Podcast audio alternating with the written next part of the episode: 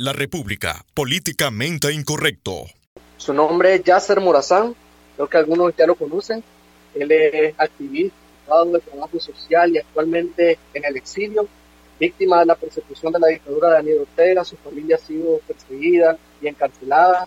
Hoy nos acompaña para hablar de algo sumamente importante, un tema de presente y sobre todo por el futuro. La primicia es que lo político es personal, los valores, lo que aprendemos en casa, la educación, definirán el tipo de persona que seremos, el tipo de ciudadano, los valores políticos que tendremos. En resumen, definirán lo que somos. ¿Qué tal, Yasser? ¿Cómo estás? Muy bien, Abixael, muchas gracias por invitarme a participar en tu podcast y por poderme dirigir a tu audiencia. Entonces estoy muy contento de poder aportar un poco al debate político desde una perspectiva de educación como trabajador social. Exactamente, yo encantado de que estés aquí en los micrófonos de la República. Me lo resumí de una manera bastante interesante. La primicia es que lo político es personal. Efectivamente, yo creo que los nicaragüenses estamos viviendo un proceso de transición bastante doloroso, pero el dolor es una hermosa metodología de aprendizaje. Y aquí es un tiempo para que hagamos una reflexión interna, individual, sobre cómo nuestros valores operativos, familia, el hogar, inciden de manera directa sobre la forma como hacemos política en Nicaragua. Porque nuestros políticos, sociales, nuestros líderes mediáticos no vienen de Marte, no vienen de otro país, sino que son salen de nuestros mismos hogares, de nuestras mismas familias. Entonces, mientras no nos detengamos a hacer ese tipo de reflexiones, no vamos a poder dar el siguiente paso, no vamos a poder avanzar a tener una política más ética, más humana, más sostenible, más amigable. Y esto es importante porque los nicaragüenses, aunque no nos guste, tenemos que estar claros que el país que tenemos es el resultado de nuestras actitudes individuales. Eh, ya se hablaban también este, de, que los problemas que enfrenta Nicaragua son cíclicos, que se repiten. Uno mira muchas guerras, mira dictadores, se quitan unos, vienen otros, siempre hay corrupción. ¿Por qué, por, qué crees que se debería de atajar esto desde la raíz? Son cíclicos porque son estructurales, es decir, a veces los nicaragüenses nos enfocamos en resolver los síntomas de una enfermedad, pero no la enfermedad como tal. Y yo creo que ahí es donde tenemos que hacer esfuerzos importantes por no solamente eh, trabajar en hacer algunos esfuerzos de la coyuntura, sino también hacer grandes esfuerzos en temas estructurales, como por ejemplo estructuras como la Alianza Cívica por la Justicia y la Democracia, la Unidad Nacional Azul y Blanco y la misma coalición nacional tienen que empezar a hacer ejercicios de transparencia de la comunicación con los representantes o los representados que ellos dicen que nos representan, pero también ejercicios democráticos internos, elecciones internas, someter a votación las decisiones que se toman. Es decir, un niño que en su hogar no le enseñaron este tipo de valores de los que mencionaba anteriormente, va a crecer siendo un adulto que no los conozca y por consiguiente no los va a poder operativizar. Por lo tanto, estas estructuras son el reflejo de sus integrantes, de sus valores emocionales, psicológicos. Esta es como la punta del iceberg. Nosotros vemos la actitud de las personas. Eso es como la punta del iceberg, lo que está sobre el, sobre el océano. Pero debajo de eso están todas sus creencias, todos sus prejuicios, sus limitaciones, su ignorancia, sus fortalezas, sus conocimientos y para poder cambiarlo de arriba, primero tenemos que cambiarlo de abajo y eso solamente se logra con educación. A mí me parece importante que los nicaragüenses hagamos el esfuerzo de poder investigar sobre cómo países como Singapur, como Vietnam, etcétera, han logrado pasar de ser países muy pobres y venir de conflictos bélicos, etcétera, a ser hoy por hoy sociedades desarrolladas. Y uno de esos elementos tiene que ver con la voluntad de las partes. Todas las partes del sistema tenemos que estar enfocadas en un mismo objetivo y trabajar para que eso suceda. Pero si aquí seguimos anteponiendo intereses personales y gremiales, sectoriales, por encima de un proyecto de nación, eso no va a suceder. Que es lo que hemos visto en los últimos 200 años de la historia de Nicaragua. Que hay personas ocupando posiciones de élite en el mundo político, cultural, económico, social, etcétera, eh, priorizando sus propios intereses y los, de sus, sectores y gremios. Pero cuando eso, pero cuando esta gente logra entender que en la medida de que todos estemos bien, ellos van a estar mejor, yo creo que las cosas van a cambiar. Ahorita tenemos una oportunidad maravillosa desde estas estructuras de la oposición que más que desaparezcan es que se fortalezcan y para eso las el aporte de los individuos me parece que es fundamental. Ya se mencionaba ah, en este caso a la Alianza Cívica, la coalición, la Unidad Nacional. ¿Crees que estas organizaciones en actualidad están, están replicando este, problemas que tiene la cultura política del país? ¿Pensás que están actuando de la misma manera que han actuado o, no, o no igual, sino que están replicando cosas, por ejemplo, que, el régimen ha, ha, usado o que antiguos partidos políticos que han servido con el régimen eh, han utilizado. ¿Pensás que están replicando la misma historia? Lamentablemente veo el mismo patrón y yo siempre digo que no podemos construir casa nueva con materiales viejos y en este tema en particular es solamente una analogía que no tiene nada que ver con edad, tiene que ver con prácticas culturales vinculadas a la política. No podemos pretender tener estructuras sanas, democráticas, si nosotros tenemos actitudes antidemocráticas. Es una contradicción. Desde la teoría de los sistemas lo que se plantea es que para que el sistema pueda producir, sus individuos, sus partes, tienen que corresponder en valores operativos a lo que se pretende para todo el sistema en global. Por ejemplo, si los nicaragüenses queremos tener, por darte un ejemplo, si los nicaragüenses queremos tener un país saludable en temas medioambientales, entonces, a un nivel individual, tenemos que empezar por no botar la basura en la calle. Pero entonces una cosa no puede estar divorciada de la otra. Pero lamentablemente en los grupos de oposición yo sí observo esas contradicciones. Me parece que mm, tal vez no es que lo hagan de mala fe, sino que lamentablemente todos somos productos de nuestros procesos de socialización. Y ahí es donde la gente va creyendo que priorizar el poder político inmediato, los viajes por el mundo, quedarse en hoteles lujosos, tomarse fotos con Almagro, ser amigo del empresario de turno, etcétera, que eso es más importante que trabajar por el bien común. Entonces, digamos que hay muchos elementos distractores, alguna ilusión y espejismo que no nos están permitiendo eh, priorizar al pueblo de Nicaragua, al sufrido pueblo de Nicaragua y por consiguiente trabajar en un proyecto de unidad. Porque lo que yo observo es que mientras la Alianza y LUNAP y todos los derivados no se pongan de acuerdo de que la prioridad es Nicaragua, sus propios intereses sectoriales los van a seguir arrastrando en puntos antagónicos. Mientras estén pensando en candidaturas o en sostener la economía o en ver la posibilidad de obtener una personalidad jurídica, etc. Esas son, digamos, como intereses particulares que no les permiten ver un proyecto de nación. Y yo creo que en ese punto estamos pero yo confío en que en algún momento puedan reflexionar, cambiar esa actitud o bien que sientan el rechazo del pueblo. Eh, yo creo, bueno, estoy hablando una, una, algo personal, yo creo que está empezando a, pasar lo segundo, lo del rechazo del pueblo y en cuanto a, a, lo, a lo que decías de que en algún momento se den cuenta del error y empiecen a reflexionar, me temo que de cierto modo ahorita no hay mucho tiempo, o sea, porque estamos a, la, la, próxima, entre comillas, ventana para salir del régimen, se supone que son las elecciones de 2021, y eso que yo estoy, siendo bastante generoso pensando en que van a haber elecciones, pero ¿no te parece como que eh, esto, esto ya va bastante avanzado y, y las cosas no, no, no, no se están, está torcida, no, no, no, no, se, no, agarran un lugar, una dirección eh, fuerte?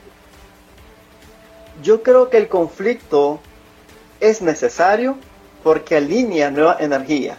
El conflicto bien canalizado es una oportunidad de mejora.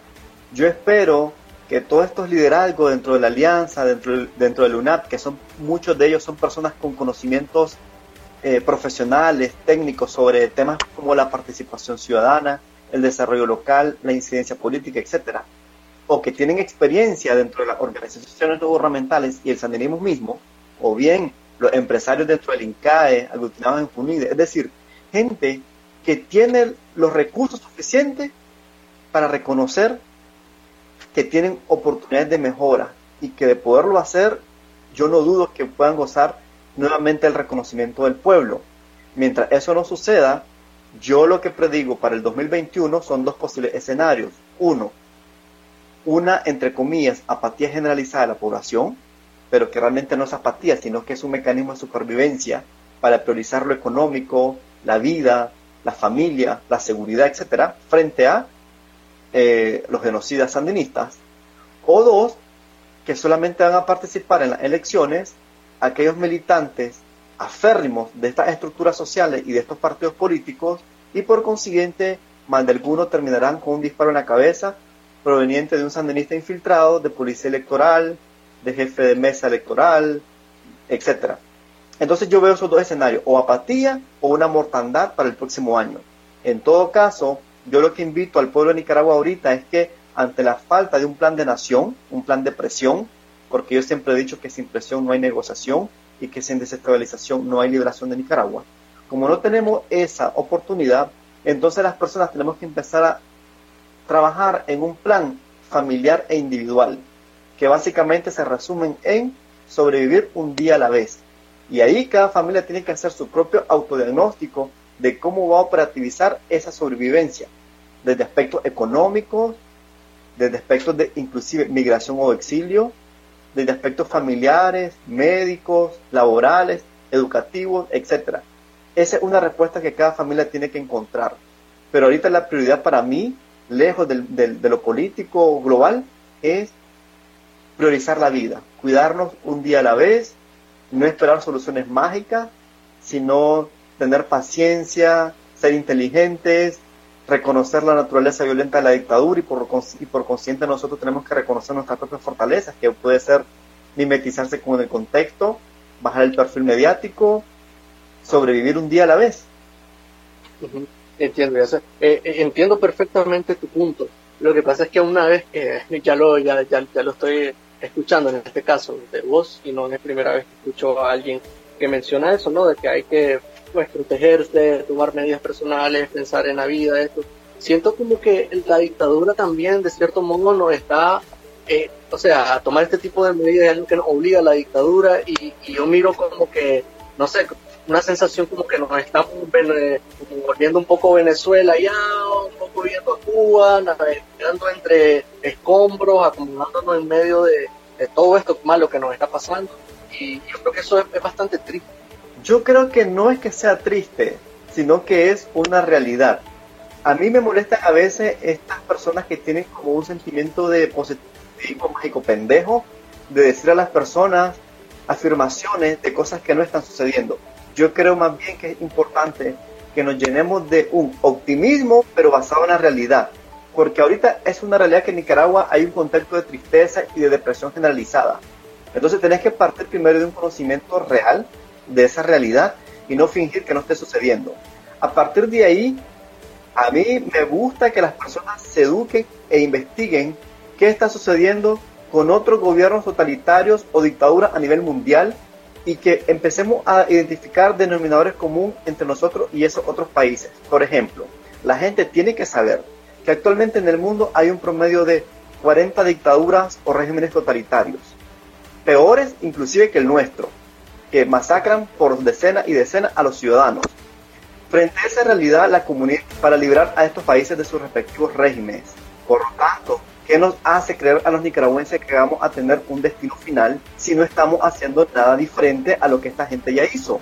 Como en Venezuela, que la gente ha salido a marchar infinita cantidad de veces y cada vez que lo hacen lo que obtienen es nuevos muertos. Entonces, por eso es que en su momento yo propuse que la desobediencia civil era un excelente ejercicio de innovación que nos permitía tener una capacidad de presión sin exponer los cuerpos como trincheras humanas.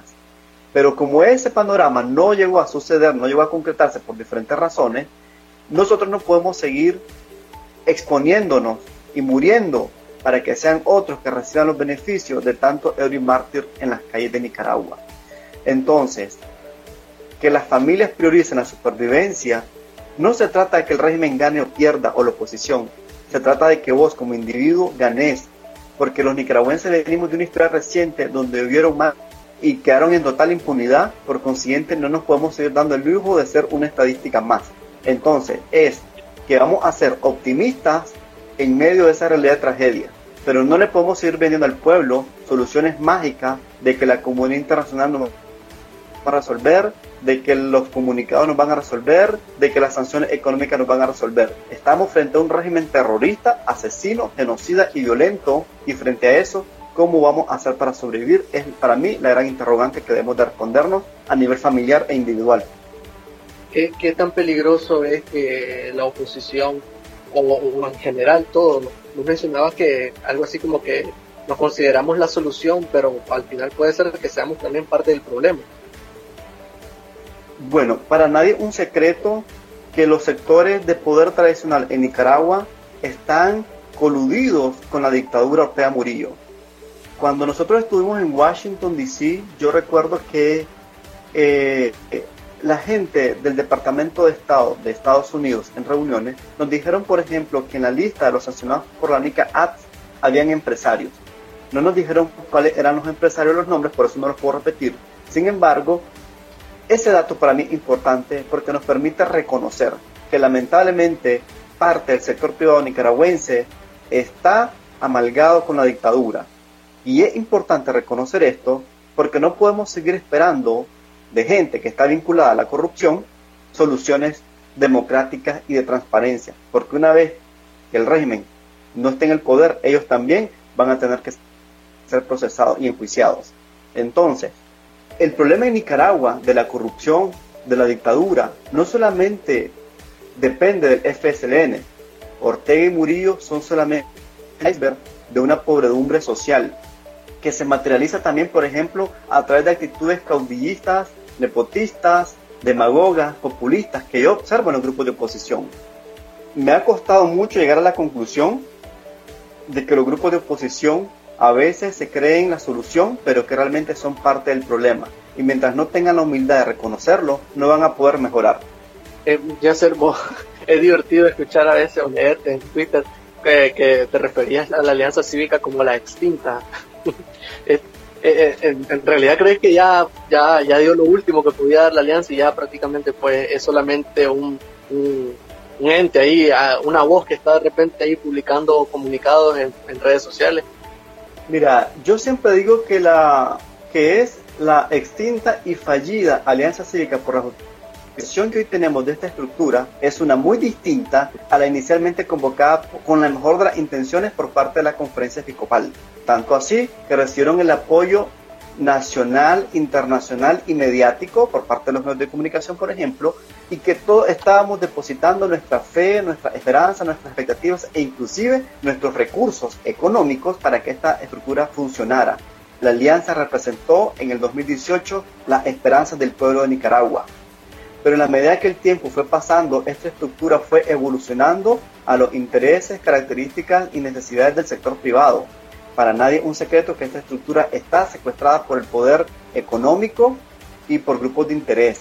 Entonces, mientras ellos se fueron divorciando cada vez más de los intereses del pueblo, también fuimos viendo constantemente cómo desertaban algunos dirigentes y líderes. Por ejemplo, desde un inicio la conferencia episcopal ya marcó límites y han estado denunciando constantemente a través de redes sociales, por ejemplo, el padre Silvio Báez, Edwin Román, el, sacerdote de Matagalpa, etcétera, cómo esta estructura ya no está correspondiendo a los intereses del pueblo y ellos lo están diciendo entenderá quien quiera entender. Y también vimos, por ejemplo, ayer, hoy, eh, cómo el movimiento campesino sale, o cómo algunas personas como Edwin Carcache salen y denuncian lo que otras personas venimos denunciando desde finales del 2018, que no es un espacio democrático, que nadie, sabe, nadie sabe cómo toman las decisiones, que nadie sabe a quién es que consultan, porque pareciera que consultaran. Yo participé en muchas reuniones en Managua, en Costa Rica, en Estados Unidos con la Alianza, y te escuchan, pero después no someter a debate o a consenso esas ideas que se, que se, que se proporcionan, no someterla a votación, es una actitud antidemocrática. Entonces, ya no responden a los intereses del pueblo, la gente se ha dado cuenta y lo, lo están denunciando en las redes sociales. Sin embargo, veo que tienen el mismo actuar del régimen. Fingen de que no está pasando nada. No son capaces de responder o interactuar a las personas. Yo recuerdo, por ejemplo, que en el 2018 yo propuse al área de comunicación de la Alianza 10 ideas y se las expuse a ellos, las platiqué con ellos, de cómo pueden mejorar la comunicación con la gente. Por ejemplo, haciendo videoconferencia en línea donde las personas se sentaran a hacerle preguntas a María a Juan Sebastián Chamorro, a Letra Alemán, etc.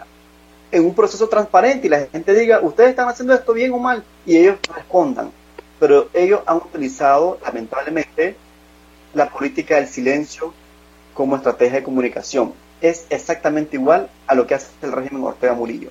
Entonces, yo observo los mismos patrones, con la diferencia pues que estos no están en el poder y que estos no nos mandan a asesinar. Es la única diferencia que observo. Y, qué opinión te merece, este, por otro lado, pues, en, la otra organización que también está ahí en la empuja por, por la unidad, la, la Unidad Nacional Azul y Blanco? Desde mi punto de vista, la Unidad Nacional Azul y Blanco nunca ha gozado del apoyo popular porque la gente lo vincula con el movimiento renovador, sandinista. Un punto de vista que yo difiero hasta la mitad porque también tenemos que reconocer que gran parte de las organizaciones de la sociedad civil que efectivamente aglutinan a UNA sí vienen del sandinismo, porque fueron militantes de este partido político en la década de los 80 y con la pérdida del proyecto revolucionario, entre comillas, pues muchos de ellos se vieron desempleados y buscaron en la ONG una oportunidad para seguir expandiendo los conocimientos, digamos, en desarrollo territorial que adquirieron. Entonces sí tienen un, digamos, una historia vinculada al sandinismo, así como yo también la tengo, o sea, eso no creo que sea un pecado, pero también dentro de la UNAM hay efectivamente el MRS, pero el MRS también está dentro de la alianza, con Azalea Solí, con Carlos Tunderman, etcétera. O al menos, yo no sé si ya sean como tal del MRS, pero cuando yo pertenecía a este partido, compartí espacio con Azalia para dar talleres a los jóvenes del MRS, o recuerdo en una ocasión que hice de maestro de ceremonia en una actividad del MRS y le di un, premio a, Carlos Tunderman. Entonces, entonces digamos que lamentablemente no han tenido el reconocimiento del pueblo como tal. Nicaragua es antisandinista. A mí me costó mucho entender eso, pero ahora por respeto al dolor de las personas que fueron víctimas de la década de los 80, yo quiero tomar distancia de ese tipo de ideología. Pero creo que si no son sandinistas, al menos tienen pensamientos de izquierda, que no estoy diciendo que es bueno ni que es malo, cada quien con sus ideas. Entonces, nunca han sido realmente una opción para las personas. En la última encuesta de Sid Gallo me llama la atención que salen con 4% más altos por encima de la alianza, algo significará eso. Este, y para mí es importante reconocer que la esencia del UNAP es antagónica con la esencia de la alianza y que ambas estructuras burocráticas son antagónicas con la esencia de la insurrección popular de abril. Son como el agua y el aceite. Por lo tanto, la coalición nacional nació muerta. Y no porque sean diferentes, sino porque no son transparentes entre ellos mismos.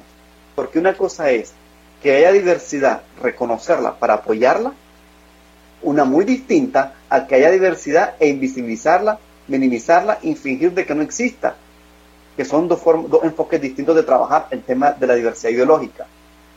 Entonces, mientras no sean transparentes con ellos mismos, mientras no hablen de, de forma clara, no van a poder avanzar, porque siempre va a estar la intriga, la mentira, la cerruchadera de piso, eh, las calumnias unos sobre otros.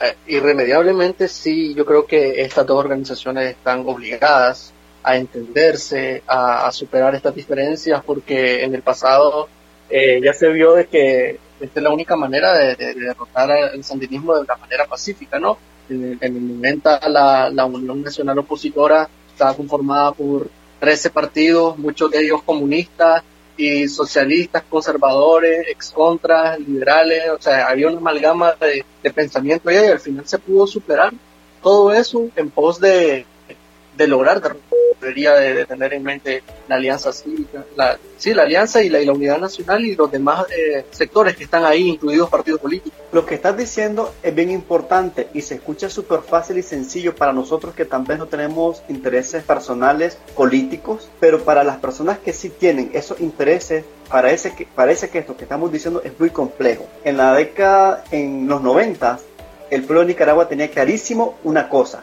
que no querían más guerra, que no querían más muertes.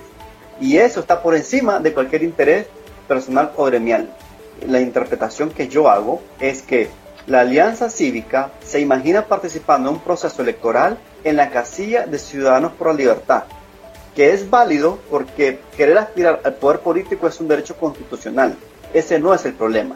Por otro lado, la UNAP se imagina participando en los próximos comicios electorales, pero utilizando una casilla independiente propia, que sería fabuloso para que el MRS por fin logre regresar al ruedo político. Otra vez, ese no es el problema, porque todo el mundo tiene derecho a aspirar a un cargo de elección popular. El problema es que esos intereses son antagónicos a lo, que nosotros como víctimas del régimen estamos demandando, que es unidad. No importa quién llegue al poder, quién vaya de candidato, queremos unidad. Y unidad no para ir a elecciones, ya sabemos que son fraudulentas y que en los últimos cinco procesos electorales nos han robado y que ya en los últimos dos procesos electorales hubo una apatía generalizada. Es decir, ese método, esa estrategia de ir a las elecciones ya se ha hecho cinco veces y no ha funcionado. Entonces, ¿qué es lo que queremos? Unidad para presionar, unidad para exigir la liberación de los presos políticos, unidad para convertirnos en un músculo con capacidad de negociación y de exigir justicia para las víctimas. Y eso no va a suceder yendo a unas elecciones que desde ya sabemos que son corruptas y que lo que van a obtener es asignación de cuotas, de, así como le han dado el PLC. No, eso es lo que queremos. Queremos un proyecto de nación. Entiendo, ya ser. Bueno, ya para cerrar, ya hacer este, un mensaje optimista.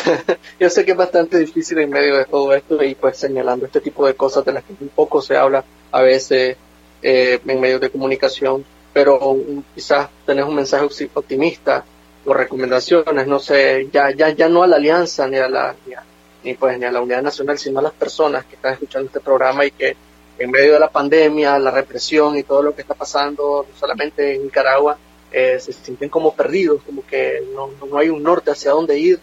¿Qué les diría? Sí, yo siempre he estado apostando a que las personas identifiquen el líder interno que todos llevamos adentro y lo potenciemos. Ese liderazgo no necesariamente tiene que ver con algo político, así, vinculado a los partidos políticos o a llegar al poder. Tiene que ver con tu propia capacidad de gestionar tu vida yo ya no quiero seguir promoviendo cosas como la desobediencia civil, el tranque en la frontera, las campañas mediáticas, los ejercicios de boicot comercial dirigido, etcétera, porque siento que este tipo de estrategias no dependen de nosotros como tal. Por lo tanto, yo no quiero que la gente se siga frustrando al tener depositadas sus expectativas y sus esperanzas a donde no corresponden. Por lo tanto, invito al pueblo de Nicaragua a que trasladen sus expectativas y sus esperanzas en sí mismos, en sus familias y en sus pares. A partir de ahí puedan hacer un diagnóstico situacional, familiar e individual sobre cuáles son las fortalezas que poseen en este contexto, cuáles son las oportunidades que todos tenemos, cuáles son las debilidades y cuáles son las amenazas latentes. Una amenaza latente es la agresión de los CPC, de los CPC, por ejemplo. A partir de ahí, cada quien tiene que elaborar una estrategia familiar para sobrevivir un día a la vez. Y esa estrategia puede ser, lamentablemente, callarte la boca, mimetizarse con el contexto, migrar o exiliarte y resistir un día a la vez. La prioridad es la vida, porque sin vida no vas a tener libertad, sin vida no vas a poder seguir viviendo y sin vida no vas a poder aportar posteriormente cuando tengamos eh, un mejor país. Entonces, no es un mensaje de desesperanza, al contrario, esperanza, pero depositada en el exterior. Bueno, muchísimas gracias, Yasser Murazán, por estar en, la, los micrófonos de la República.